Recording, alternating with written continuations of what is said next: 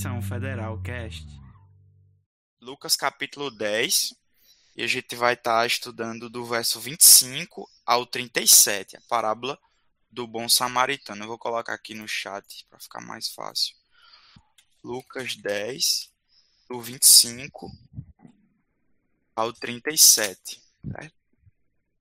Então, gente, assim, é, quando eu estava organizando a, a, planilha de estudos, o calendário de estudos, eu, eu realmente quis ficar com essa parábola para estudar por um desejo pessoal de realmente querer me aprofundar nela. Né? Eu tive um, um contato com ela há um tempo atrás, quando eu ministrei sobre Bem-aventurados os Misericordiosos, e aí fiquei com muito desejo de poder me aprofundar nela mais. E a meu desejo é que Deus nessa tarde ele possa nos alimentar com sua palavra, né? No, nos tornar claro o significado da parábola, nos fazer entender com clareza o que é que o Senhor Jesus disse aqui é, para esse intérprete da lei. Então vamos ler o texto que diz assim: E eis que certo homem, intérprete da lei, se levantou com o intuito de pôr Jesus à prova e disse: Mestre, que farei para herdar a vida eterna? Então Jesus lhe perguntou: Que está escrito na lei? Como interpretas? A isto ele respondeu: Amarás o Senhor teu Deus de todo o teu coração, de toda a tua alma, de todas as tuas forças e de todo o teu entendimento. E amarás o teu próximo como a ti mesmo. Então Jesus lhe disse: Respondeste corretamente. Faze isto e viverás. Ele, porém, querendo justificar-se, perguntou a Jesus: Quem é o meu próximo? Jesus prosseguiu, dizendo: Certo homem descia de Jerusalém para Jericó e veio a cair em mãos de salteadores, os quais, depois de tudo lhe roubarem e lhe causarem muitos ferimentos, retiraram-se, deixando-o semi-morto. Casualmente descia um sacerdote por aquele mesmo caminho e, vendo, passou de largo. Semelhantemente, um levita descia por aquele lugar e, vendo, também passou de largo. Certo samaritano, que seguiu seu caminho, passou-lhe perto e, vendo, compadeceu-se dele. E, chegando-se, pensou-lhe os ferimentos, aplicando-lhes óleo e vinho, e, colocando sobre o seu próprio animal, levou para uma hospedaria e tratou dele. No dia seguinte, tirou dois denários e os entregou ao hospedeiro, dizendo: Cuida deste homem, e se alguma coisa gastares a mais, eu te indenizarei quando voltar. Qual destes três te parece ter sido o homem? Te parece ter sido o próximo do homem que caiu nas mãos dos salteadores? Respondeu-lhe o intérprete da lei, o que usou de misericórdia para com ele. Então lhe disse: Vai e procede tudo de igual modo. Então, provavelmente vocês já ouviram muito esse texto, essa parábola. Vocês já leram ela também. É, mas, gente, fato é que essa parábola é uma das mais revolucionárias que o Senhor Jesus conta. Por quê? Porque o Senhor Jesus usa figuras muito conhecidas da, religiosidade, da, da religião judaica da sua época. Ele usa figuras, pessoas, personagens que eram muito familiarizados com o povo, o sacerdote, o levita, o intérprete da lei aqui que está conversando com ele. O Senhor Jesus fala de um samaritano, usa a figura do samaritano que tem um significado também muito forte para os judeus. Então eu queria que a gente estudasse as minúcias desse texto.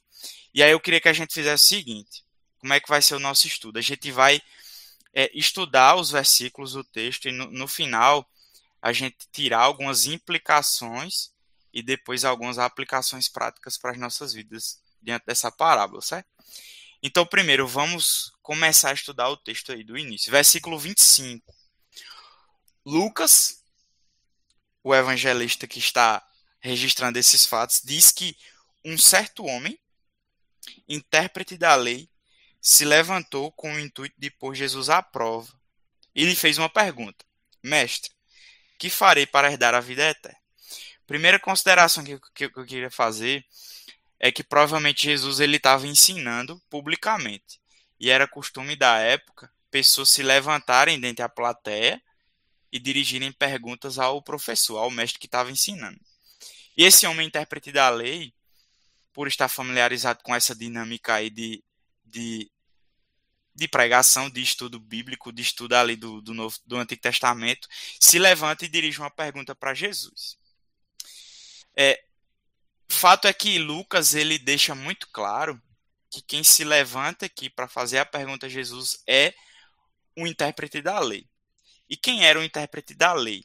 O intérprete da lei era uma pessoa especialista no estudo do Pentateuco, os cinco primeiros livros da Bíblia, Gênesis, Êxodo, Números, Levítico e Deuteronômio.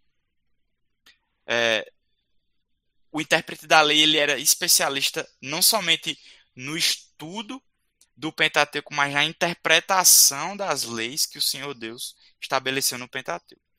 Esse homem era um homem conhecido pelo seu cargo, pela sua religiosidade.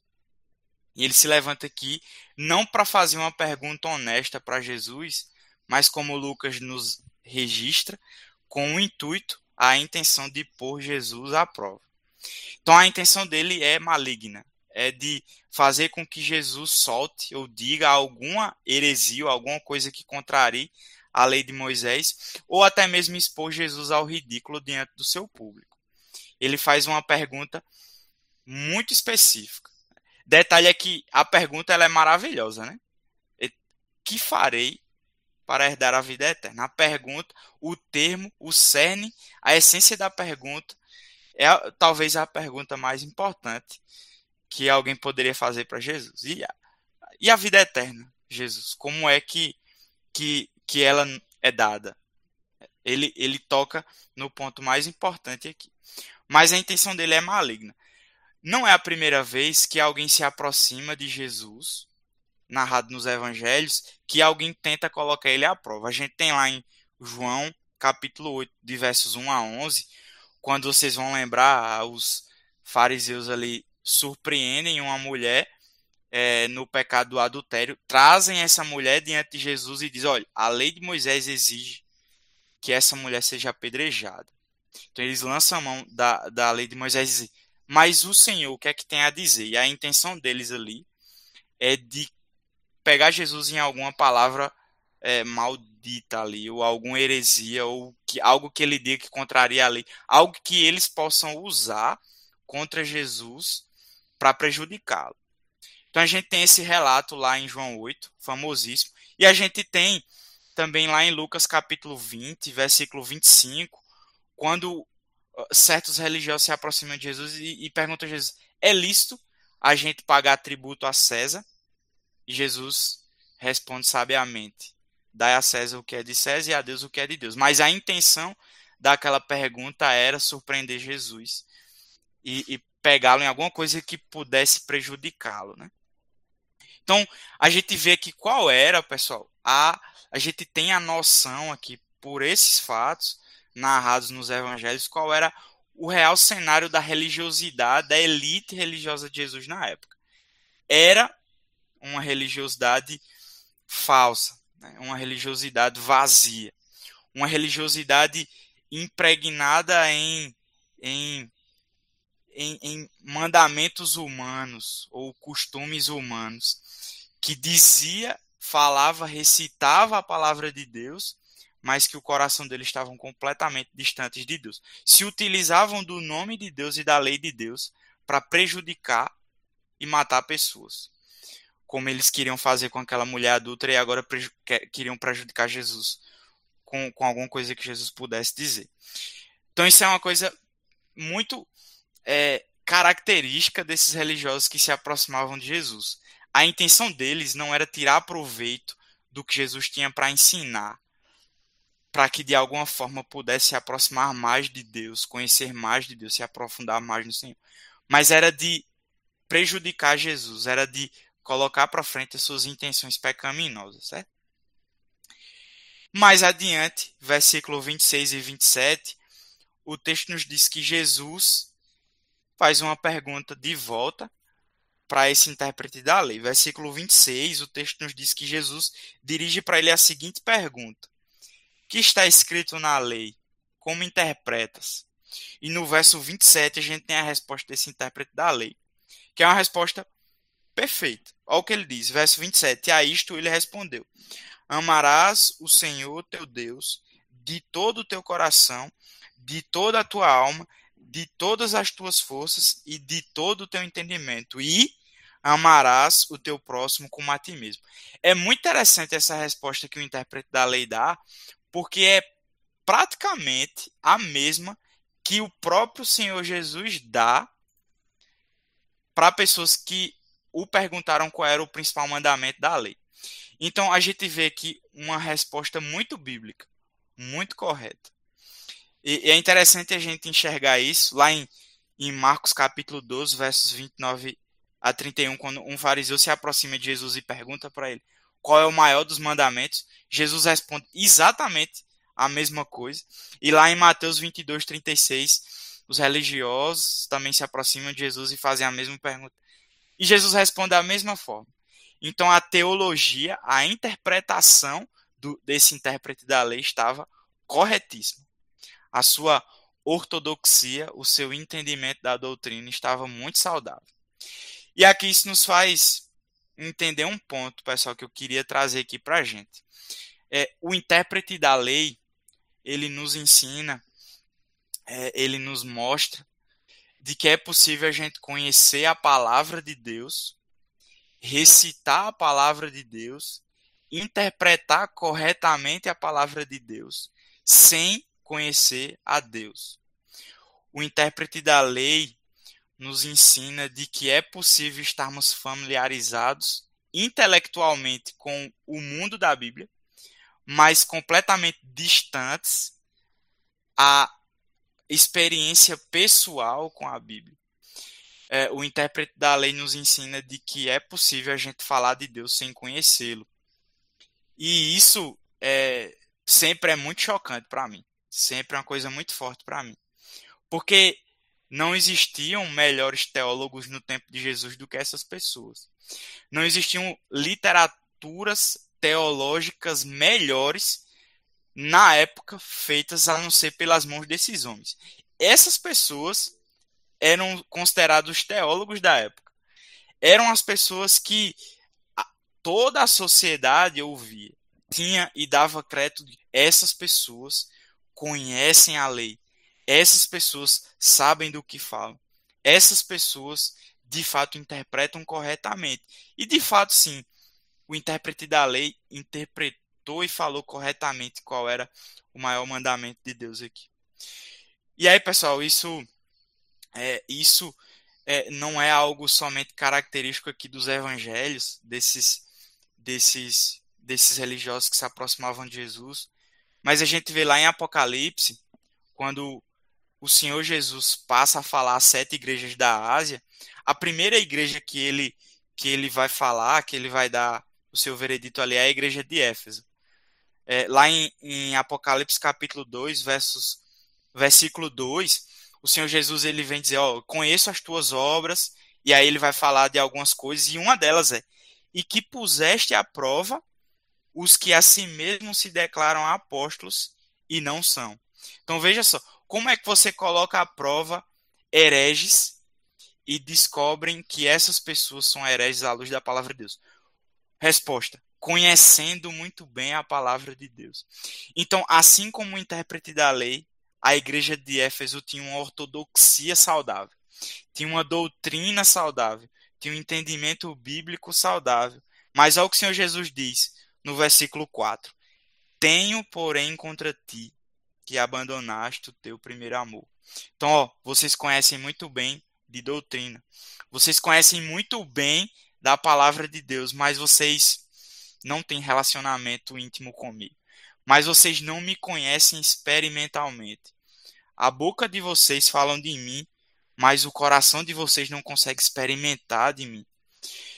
Pessoal, isso é central na experiência cristã. Por quê? Porque o cristianismo não é uma religião, religião intelectual. Apesar de que, sim, ela fala para o nosso intelecto, mas ela é, sobretudo, uma experiência pessoal.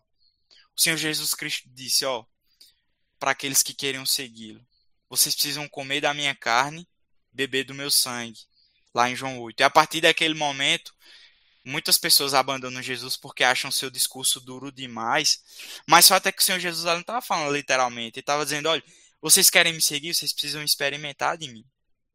Sabe a água da vida que eu tenho para oferecer para vocês? Vocês precisam beber.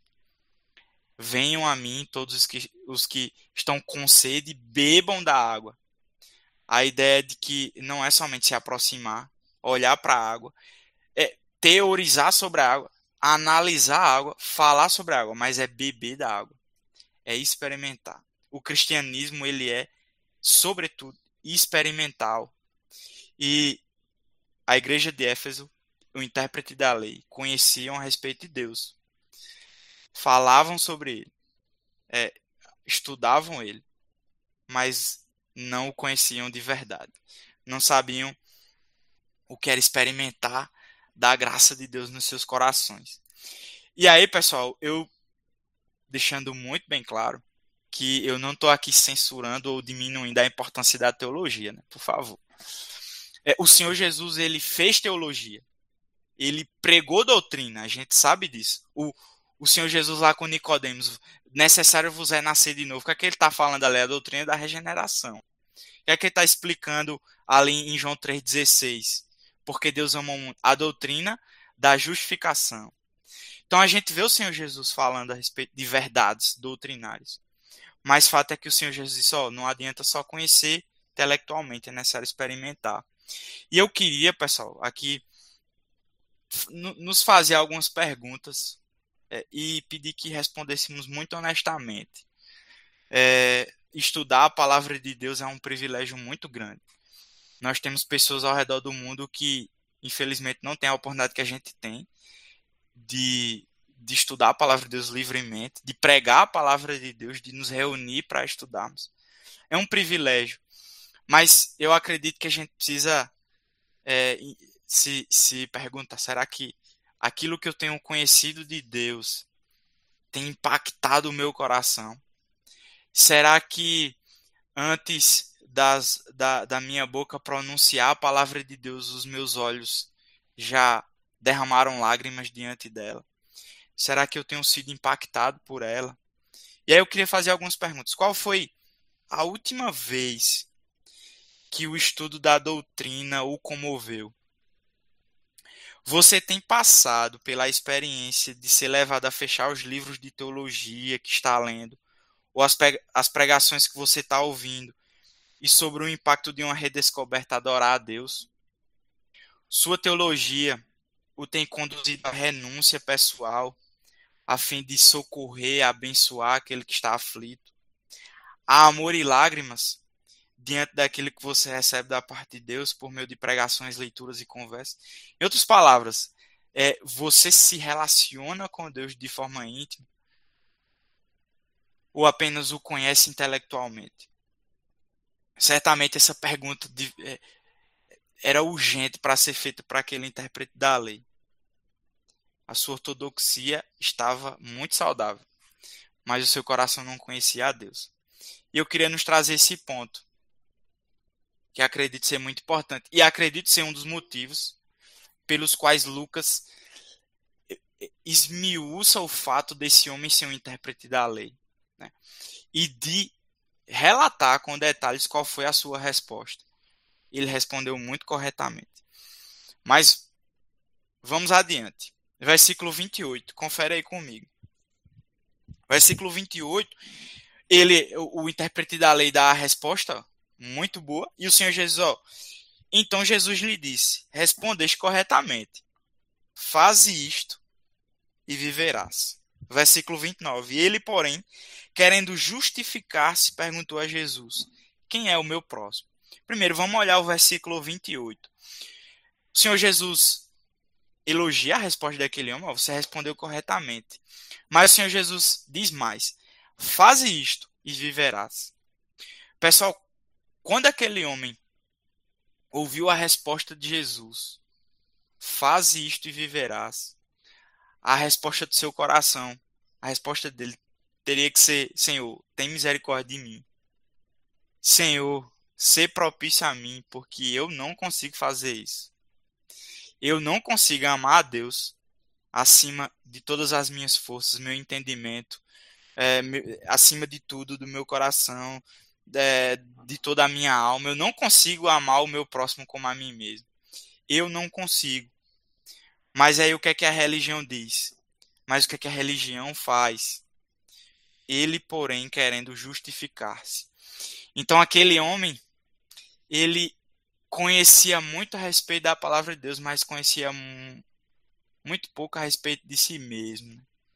Aquele homem não conhecia a Deus experimentalmente, porque se ele conhecesse a Deus experimentalmente, ele automaticamente conheceria a si mesmo e seria levado a dizer: Tem misericórdia de mim, porque eu não consigo fazer isso.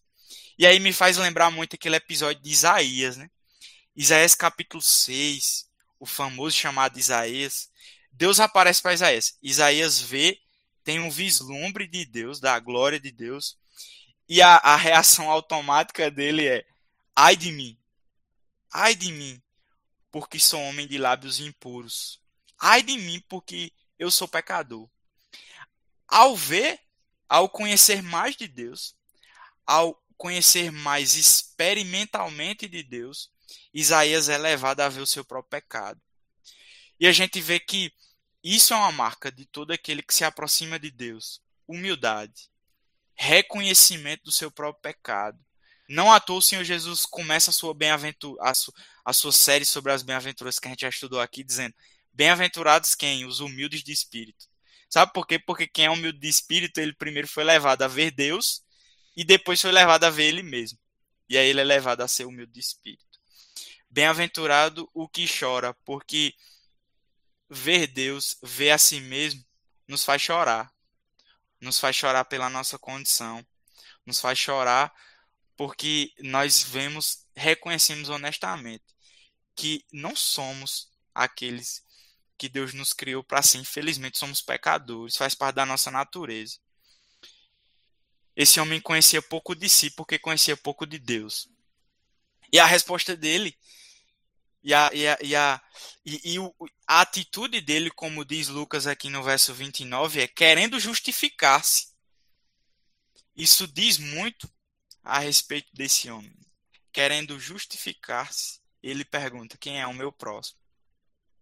Enquanto que a religião tenta se justificar, o evangelho ele olha para os méritos de outro, que derramou seu sangue na cruz.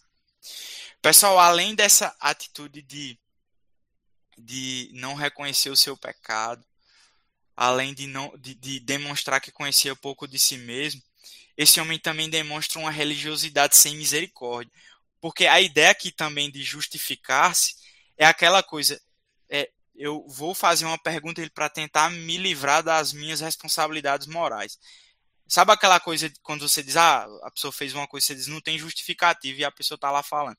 Porque de alguma forma ela quer diminuir o padrão moral para que ela para que ela se, se mostre como justa, para que ela tente se justificar. Está mostrando aqui que de fato ele não estava interessado em amar o próximo.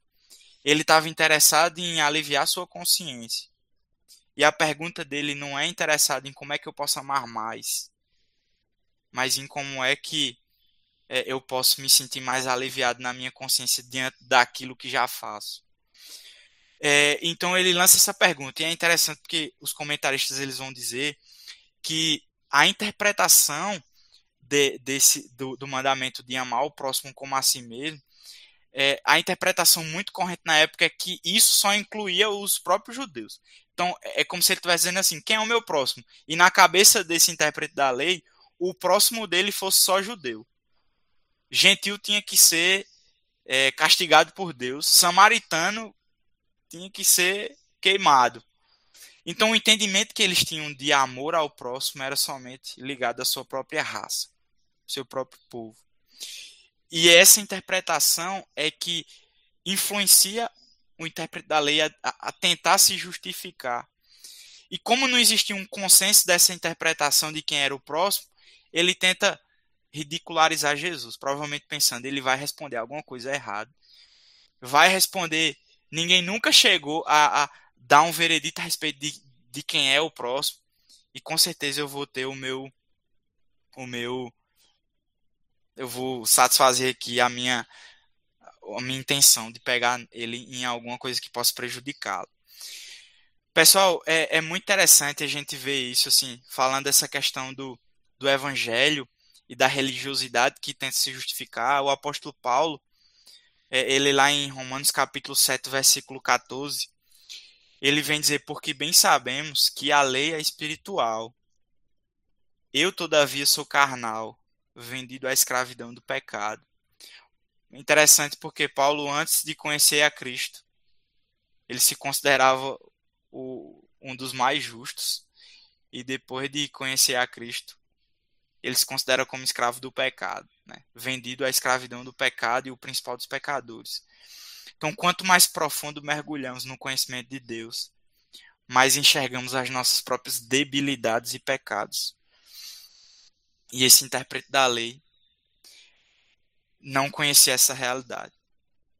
Mas vamos prosseguir, gente. Versículo 30. Jesus agora, diante da pergunta desse intérprete da lei, vai contar a parábola.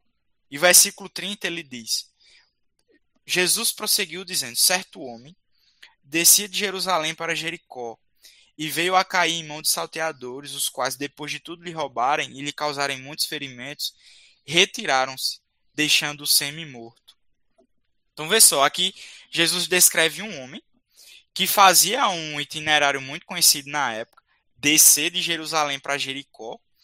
É, Jerusalém estava 30 quilômetros acima do mar, Jericó 20 quilômetros abaixo do nível do mar. Então era uma descida muito íngreme. Né? Você de fato descia de Jerusalém para Jericó. E nessa descida existiam muitos esconderijos, lugares muito propícios para pessoas que queriam fazer o mal, para aqueles que faziam essa essa para que iam nessa estrada. E o Senhor Jesus descreve aqui um homem fazendo esse itinerário e sendo espancado, roubado, espancado e deixado à mercê da própria sorte, semi-morto. Esse homem é vítima do que outros homens podem fazer com ele. É, esse homem é espancado e, à beira da morte, é jogado na estrada. E o Senhor Jesus vai prosseguir dizendo o seguinte, versículos 31 e 32. Casualmente, descia um sacerdote por aquele mesmo caminho e vendo, passou de largo. Semelhantemente, um levita descia por aquele lugar e vendo também passou de largo. Então agora Jesus passa a desferir um, um golpe muito certeiro na hipocrisia religiosa da sua do, do, judaísmo do seu tempo. Ele escolhe pessoas centrais da religiosidade judaica. O sacerdote e o levita. Quem era o sacerdote? O sacerdote era alguém que cuidava do templo e de todas as cerimônias religiosas que eram realizadas lá. Alguém responsável pelas, pelos rituais de sacrifício e de tudo que era feito é, dos rituais judaicos. O, o levita era alguém que trabalhava em parceria com o sacerdote e ambos, tanto o levita quanto o sacerdote, eles eram mantidos para esse serviço específico. Então eram pessoas conhecidas, tidas pela sociedade então como pessoas de Deus. Pessoas que tinham proximidade com Deus. Dos homens, os que estavam mais próximos teriam que ser essas pessoas. Afinal de contas, elas trabalhavam para Deus. Elas eram mantidas para isso. Mas o Senhor Jesus narra essas pessoas, evidenciando toda a sua indiferença. Olhando um homem caído, vendo um homem se aproximando dele e simplesmente o ignorando, deixando-o semi-morto na estrada. A gente vê, e Lucas ele detalha muito bem essa, essa descida. Ele diz: ó, um sacerdote descia por aquele mesmo caminho e vendo passou direto. Certo, semelhantemente, um levita descia por aquele lugar e vendo também passou direto. Alguns comentaristas sugerem de que eles não se aproximaram do, do, do, do homem caído por questões cerimoniais, por medo de se contaminarem em tocar um cadáver, porque eles não podiam. Imediatamente eles, eles rebatem isso, dizendo que mesmo que eles tocassem nesse homem, se ele tivesse morto, eles teriam tempo de se purificar até a, as outras reuniões ritualísticas judaicas. Afinal de contas, eles estavam indo para casa. Eles estavam descendo de Jerusalém indo para Jericó. E por último, todas as preocupações ritualísticas e cerimoniais, elas estavam abaixo da, da misericórdia em socorrer alguém que estava à beira da morte. Então, o fato é que esses dois religiosos pecam por indiferença e deixam aquele homem caído. A pergunta que, que fica para nós é: será que alguém vai socorrer esse pobre homem caído? Ou ele vai morrer jogado à própria sorte naquela estrada? Fato é que se dependesse do sacerdote e do levita, a morte era a única e triste opção para aquele homem caído na estrada. E aí, gente, mais uma vez eu aponto. Tenhamos muito cuidado com a religiosidade vazia, né? com a religiosidade falsa. A religião tem o poder de nos tornar satisfeitos por termos apreendido intelectualmente a verdade. Já dizia Antônio Carlos Costa. Lá em Oséias capítulo 6, versículo 6, Deus ele diz o seguinte: Pois misericórdia quero e não sacrifício. Lá em Isaías 58, versos 6 e 7, Isaías vem dizer: Porventura, Deus vem dizer através de Isaías: Porventura não é este o jejum que escolhi, que soltas as ligaduras da impiedade, desfaças as ataduras da servidão, deixes livres os oprimidos e despedaçes todo jugo, Porventura não é também que repartas o teu pão com faminto, e recolhas em casa os pobres desabrigados, e se o vires nu, o cubras, e não te escondas do, meu, do, meu, do teu semelhante? Então Deus, de forma muito clara, mostrava que a vida humana, a dignidade da vida humana, o socorrer, o exercer misericórdia estava acima de qualquer preocupação ritualística e cerimonial. Jesus aqui está mostrando através dessa parábola que a religiosidade sem misericórdia, na verdade, é uma religiosidade morta e vazia. Esses sacerdotes, esse sacerdote, esse levita, viviam uma religiosidade vazia, desprovida de compaixão, desprovida de amor, desprovida de empatia. E o Senhor Jesus reprova de ser esse tipo de religiosidade é falsa e morta. Prosseguindo, versos 36 e 35. O Senhor Jesus agora passa a narrar o desfecho da parábola. E ele diz: Ó, certo samaritano que seguia o seu caminho passou-lhe perto e, vendo, compadeceu-se dele. E chegando-se, pensou-lhe os ferimentos, aplicando-lhes aplicando óleo e vinho, e colocando sobre o seu próprio animal, levou para uma hospedaria e tratou dele. No dia seguinte, tirou dois denários e os entregou ao hospedeiro, dizendo: Cuida deste homem, e se alguma coisa gastares a mais, eu te indenizarei como voltar. Pasmem, o samaritano, inimigo, socorre o estrangeiro judeu caído na estrada. Todos os comentaristas são unânimes em dizer que esse homem caído na estrada era um judeu. É, pela, pelo itinerário, é, por outras questões, eles dizem, ó, é um judeu e um samaritano resolve socorrer, exercer misericórdia. Não somente exerce misericórdia, mas exerce uma grande misericórdia. Ele trata das feridas do homem. Leva esse homem no seu próprio animal, passa a seguir a pé e resolve é, socorrer esse homem em todas as suas necessidades. Entrega ao hospedeiro e diz: Ó, te dou esse dinheiro, cuida dele. E se alguma coisa te gastar mais desse valor que eu te dou, dois denários, o equivalente a dois dias de salário para um trabalhador médio, eu vou te indenizar quando eu voltar. Jesus ensina para gente que é possível viver compaixão, exercer misericórdia. É possível amar, é possível amar a Deus, amar a Deus sobre todas as coisas e o próximo como a si mesmo. E é interessante que Jesus aqui eu aponto para a gente, ele nos ensina marcas da verdadeira misericórdia, que os detalhes da, da parábola nos contam. Primeiro, compaixão. O verso 33 nos diz que, vendo, compadeceu-se dele. Sem compaixão, nós não viveremos a verdadeira misericórdia. Segundo, amor prático. Não somente ele vê, se aproxima, se compadece, mas ele, de forma prática, socorre aquele, samar... aquele judeu caído na estrada. Chegando-se, pensou-lhe os ferimentos e aplicando óleos, óleo e vinho e colocando sobre o seu próprio animal, levou a hospedaria. Vê quanta ação há nesse socorro. Além de chegar, além de se aproximar, ele pensa os ferimentos, aplica óleo, coloca sobre o animal e leva a hospedaria. Amor prático. Amor evidenciado em atitudes. Sacrifício. Terceira marca da misericórdia aqui. A gente vê que ele tira do seu próprio dinheiro um valor para socorrer aquele homem. Tirou dois denários, o equivalente a dois dias de trabalho, e entregou ao hospedeiro. Cuida deste homem, quando voltar eu vou te indenizar. E não somente exerce misericórdia com sacrifício, mas faz sem esperar receber nada em troca. E eu te indenizarei quando voltar.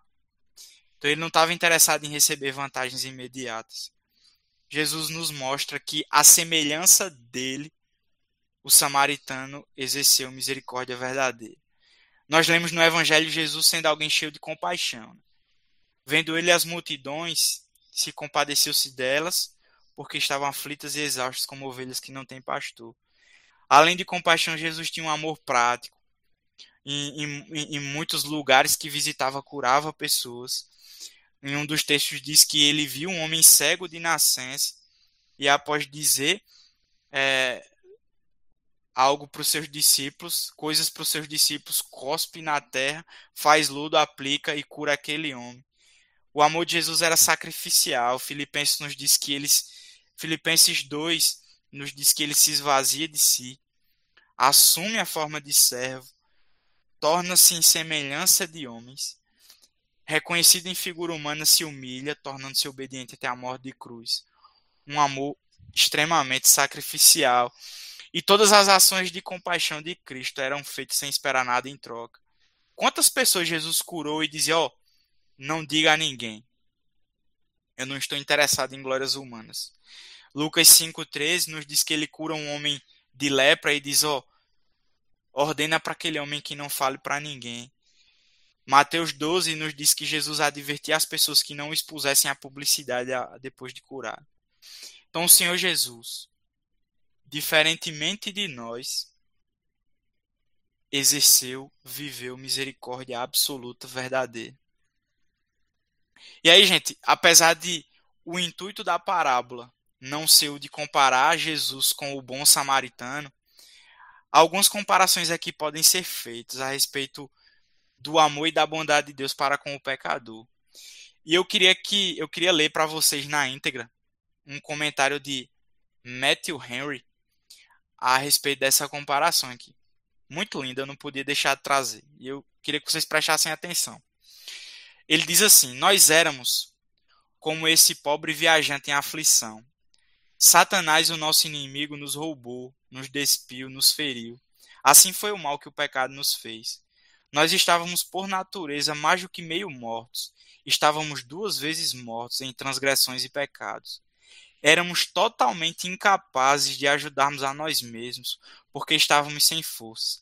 A lei de Moisés, como o sacerdote e o levita, os ministros da lei olham para nós, mas não têm compaixão de nós. Não nos dão qualquer alívio, passam de largo, como não tendo nem piedade nem poder para nos ajudar. Mas então chega o bendito Senhor Jesus, aquele bom samaritano. Os seus oponentes assim o chamaram, tentando censurá-lo. Ele tem compaixão de nós. Ele trata nossas feridas que sangram, aplicando não azeite e vinho, mas algo que é infinitamente mais precioso, o seu próprio sangue. Ele cuida de nós e pede para colocarmos todas as despesas de nossa cura em sua conta. E fez tudo isso, embora não fosse um de nós, mas infinitamente superior a nós. Isto louva as riquezas do seu amor e obriga cada um de nós a dizer quanto lhe devemos e com que poderíamos pagar uma dívida tão grande. Lindo, né? Então, o amor de Deus por nós, o sacrifício de Deus ao enviar, Jesus para morrer por nossos pecados é semelhante ao que o Senhor Jesus relata aqui desse samaritano na parábola. a misericórdia e o amor verdadeiros evidenciados em atitudes práticas. E aí, para terminar, pessoal, para a gente tirar nossas aplicações, o verso 36 e 37 encerra dizendo o seguinte: Jesus pergunta: qual desses três te parece ter sido o próximo do homem que caiu nas mãos dos salteadores? Respondeu-lhe o intérprete da lei, o que usou de misericórdia para com ele. Então lhe disse: Vai tu e procede de igual modo. É interessante que o, o, o judeu, o intérprete da lei, ele não consegue nem dizer o nome samaritano, né? Para você ver a rixa. Ele diz o que usou de misericórdia.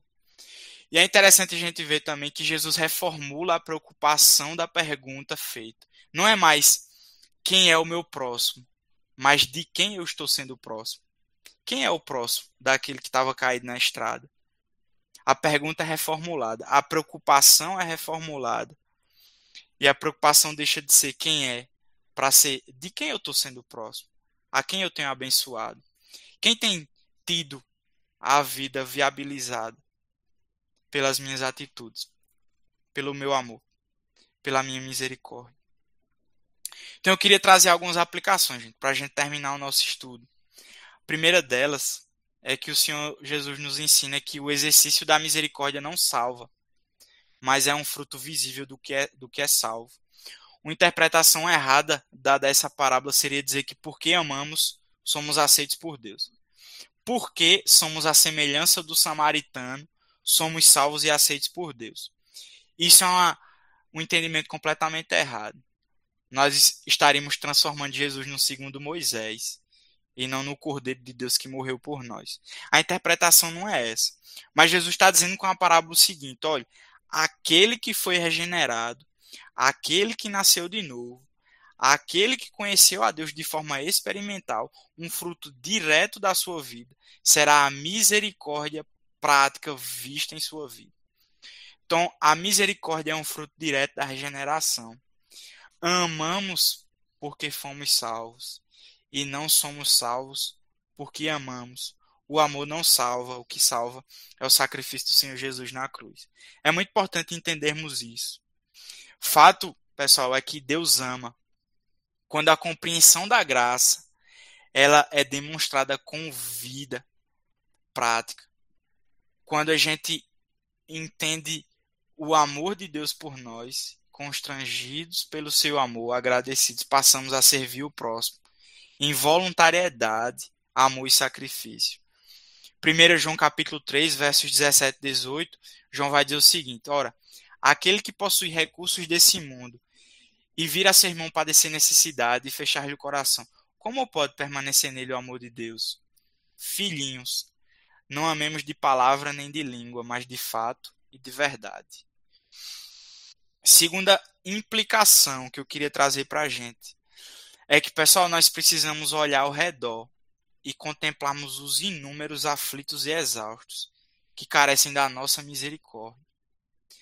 Nós vivemos num mundo que jaz no maligno, um mundo que é um completo caos, o pecado alastrado, vidas sendo destruídas, é, o pecado sendo relativizado, o diabo destruindo vidas, pessoas se perdendo eternamente. Vivemos num mundo onde a Bíblia é muito clara em dizer: quem reina é o diabo, o Deus desse século. Pessoal, eu, eu trouxe, queria trazer só alguns dados aqui, dados oficiais do IBGE e de outros órgãos oficiais. Em 2020, no Brasil foram registrados 44 mil homicídios. No ano de 2018, foram registrados oficialmente 66 mil vítimas de estupros, os que foram registrados oficialmente. No nosso país, em 2018, nós tínhamos 13 milhões de pessoas na extrema pobreza. Isso quer dizer pessoas que vivem até com 150 reais por mês. 511 mil só na Paraíba. Você tem, no nosso estado que é pequeno, uma Campina Grande inteira vivendo na miséria. Pessoas que provavelmente passam fome. Nós precisamos erguer os olhos e ver os campos, os aflitos e exaustos, que carecem da nossa misericórdia.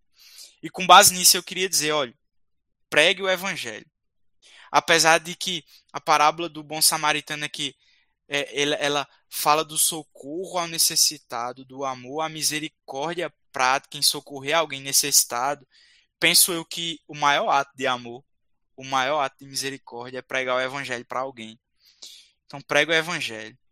Aproveite as oportunidades que você tem para falar de Jesus para alguém, para expor e para mostrar a verdade.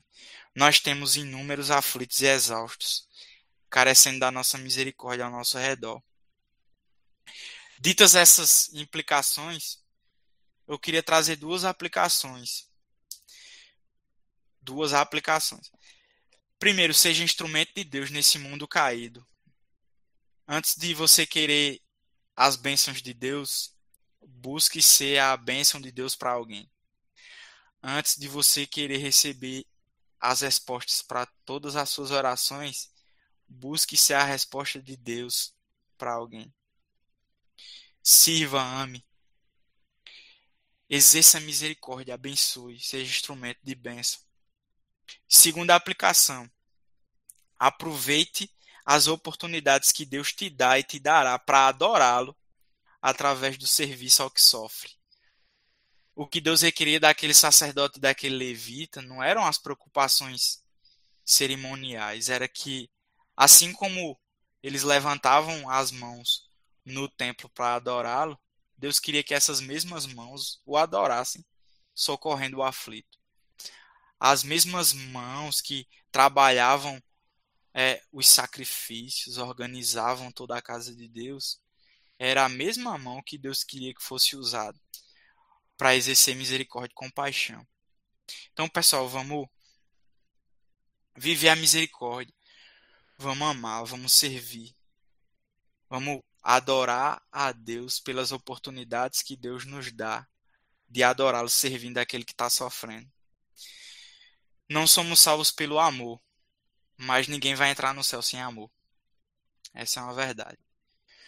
Então, gente, essa era a nossa parábola de hoje. E eu espero que é, vocês tenham sido muito abençoados, assim como eu fui muito abençoado e confrontado também. É, e louvado seja Deus quando isso acontece, quando Ele nos confronta, quando Ele nos mostra, quando Ele nos estimula, quando Ele nos corrige, é porque Ele nos ama e Ele tem um chamado para viver um cristianismo ainda mais autêntico, relevante.